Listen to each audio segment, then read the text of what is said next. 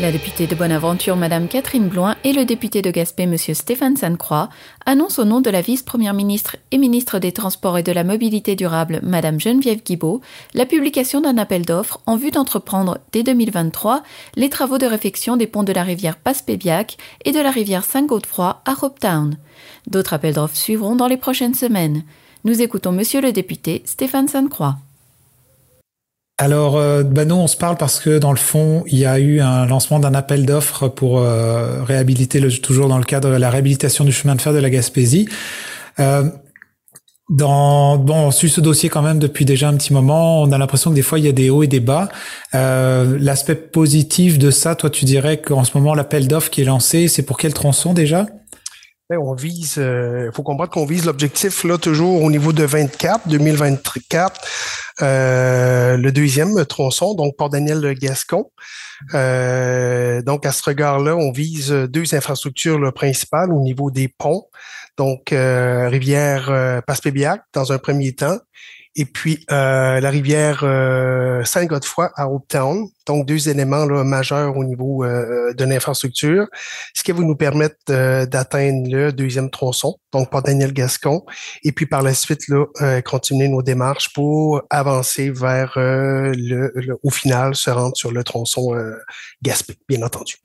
Le tronçon justement qui, qui, qui nous amènerait jusqu'à Gaspé, celui-là, toi tu, tu le visualises comment dans l'avenir? C'est-à-dire au niveau des, échéanciers ben, je vous dirais qu'il est un peu tôt pour se prononcer sur les échéanciers, considérant que ça demeure complexe et puis on est encore là, nous, en, en, attente euh, de données pour préciser ces éléments-là, là, de ce qui reste à faire concrètement et euh, pour donner l'ampleur de, la chose.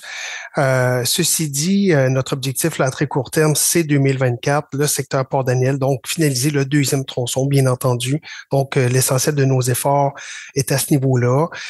oui, on travaille aussi sur rendre visible le dernier tronçon pour la suite des choses. Et puis, euh, ben, on l'espère là dans le cours du printemps être capable d'arriver à, répondre à ces questions-là le plus précisément possible et euh, se donner une feuille de route pour le dernier euh, tronçon à réaliser.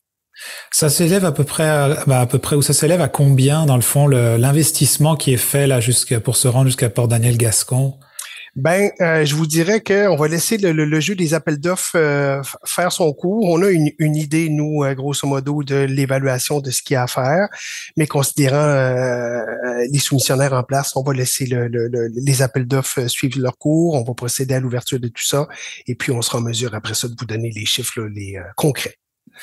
Puis là, techniquement parlant, parce que dans le fond, faire des ponts, c'est pas tout le monde qui est capable de, de faire ça. Euh, surtout des ponts de, de, chemin de fer, c'est quand même assez particulier au niveau de la, de la technique.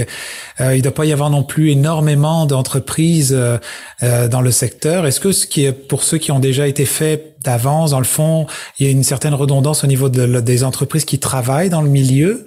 C'est sûr que c'est, vous l'avez dit, c'est un domaine quand même euh, spécialisé hein, au niveau euh, chemin de fer et particulièrement au niveau infrastructure de cette de cette ampleur-là. Je vous dirais qu'il y a quand même des joueurs euh, intéressés et intéressants à notre à notre chantier.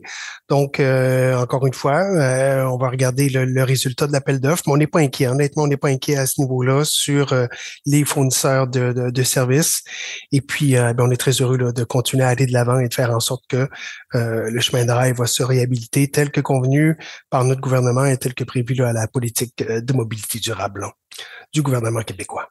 C'est ça, ça aurait été ma dernière question justement. Le, gouvernement provincial donc est, vraiment euh, euh, parti pour rendre ce projet euh, jusqu'à sa finalité, c'est ça que je comprends? Oui, pour comprendre que ça s'inscrit dans nos priorités en termes d'infrastructures de transport, principalement aussi avec toute la, la, la politique de mobilité euh, qui est en bonne et due forme, là, qui figure à nos, à nos orientations, tout ça dans le contexte euh, euh au niveau de verdir notre économie, hein, moins de GES, moins de trafic lourd sur nos infrastructures routières, donc tout ça a une logique là, bien précise qui fait en sorte qu'on va de l'avant, on continue à investir des sommes importantes pour réhabiliter le, chemin de fer en Gaspésie. Il euh, n'y a pas de doute là-dessus. Là. Bah, merci beaucoup Stéphane pour, euh, pour le, dans le fond la mise à jour de ces informations. Ça me fait grand plaisir. Vous écoutez votre reflet d'ici. Revoyez tous nos reportages sur notre site Internet.